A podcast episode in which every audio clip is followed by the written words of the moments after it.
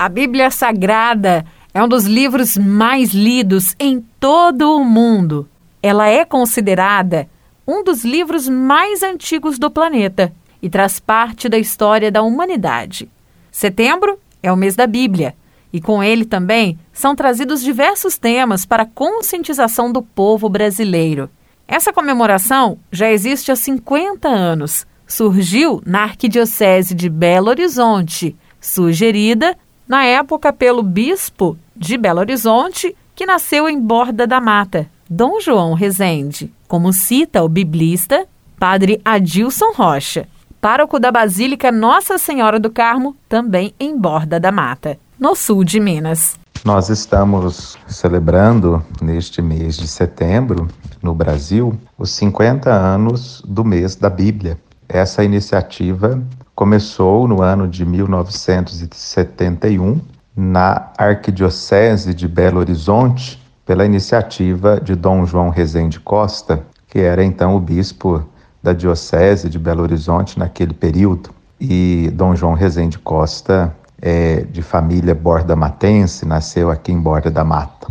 Dom João Rezende Costa queria comemorar o jubileu da Arquidiocese de Belo Horizonte e por isso, então, consultou os leigos, os padres, as congregações religiosas presentes na arquidiocese para sugerir alguns eventos, algumas atividades para comemoração do jubileu da Arquidiocese de Belo Horizonte. E entre elas foi sugerido a criação de um mês que trabalhasse pedagogicamente os livros da Bíblia.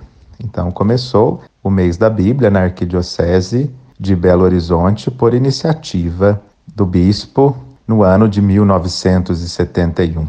A partir do ano 1985, essa iniciativa de ter o mês de setembro como mês da Bíblia foi espalhado para todo o Brasil e comemorado em todas as dioceses. Até o ano 85 era celebrado apenas em Belo Horizonte aqui no nosso regional de Minas Gerais, que nós chamamos de Regional Leste 2.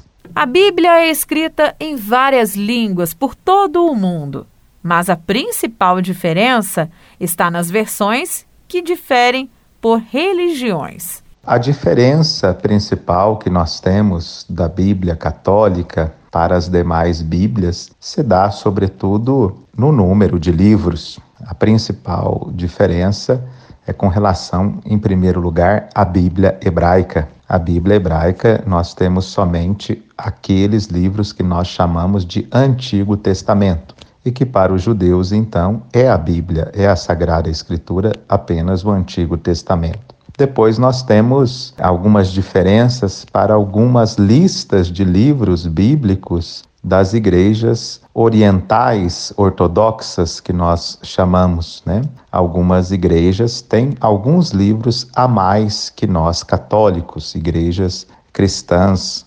orientais ortodoxas.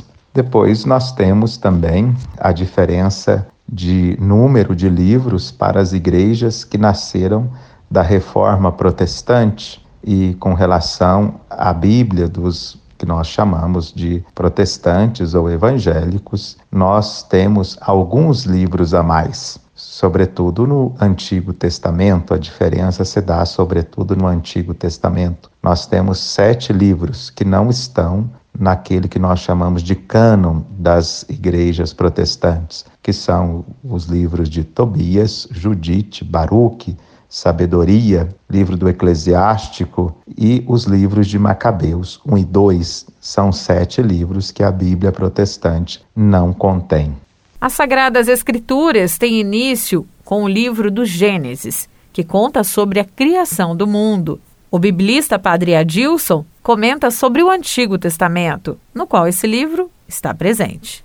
A nossa Bíblia é dividida em duas partes que nós chamamos de Antigo e Novo Testamento. O Novo Testamento, para nós, possui 46 livros e o Novo Testamento, 27.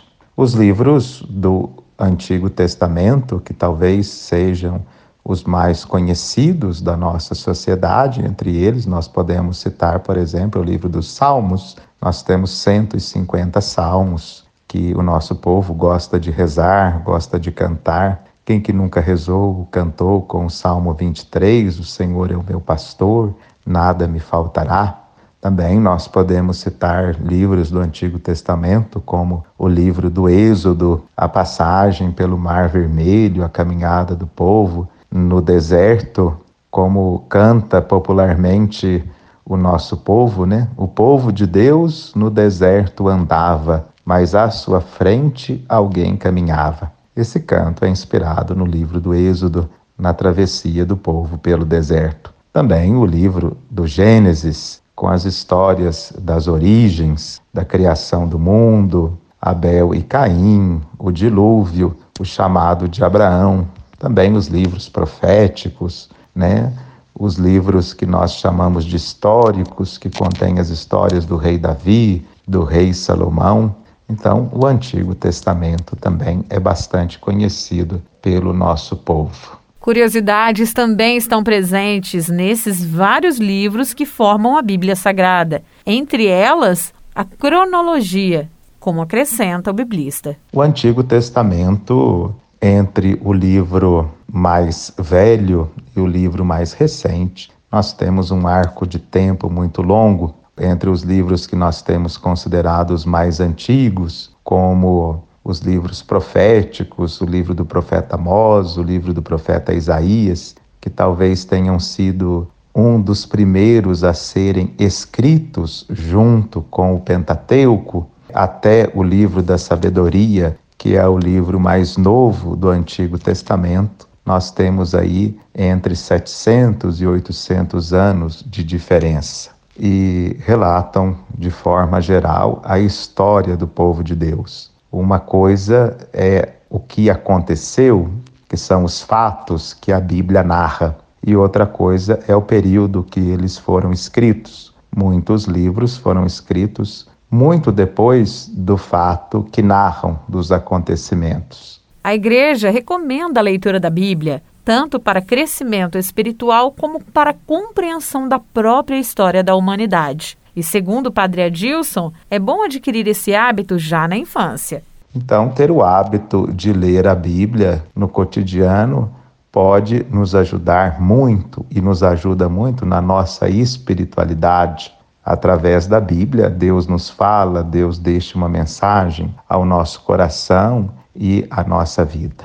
É interessante que os pais podem ajudar os filhos a ler a Bíblia a partir das histórias bíblicas, né? Pode ler junto com os filhos o livro do Gênesis, o relato da criação, a história de José do Egito, que está ali a partir do capítulo 37 até o capítulo 50 do livro do Gênesis, as histórias dos reis da Bíblia e tantos outros ensinamentos que trazem.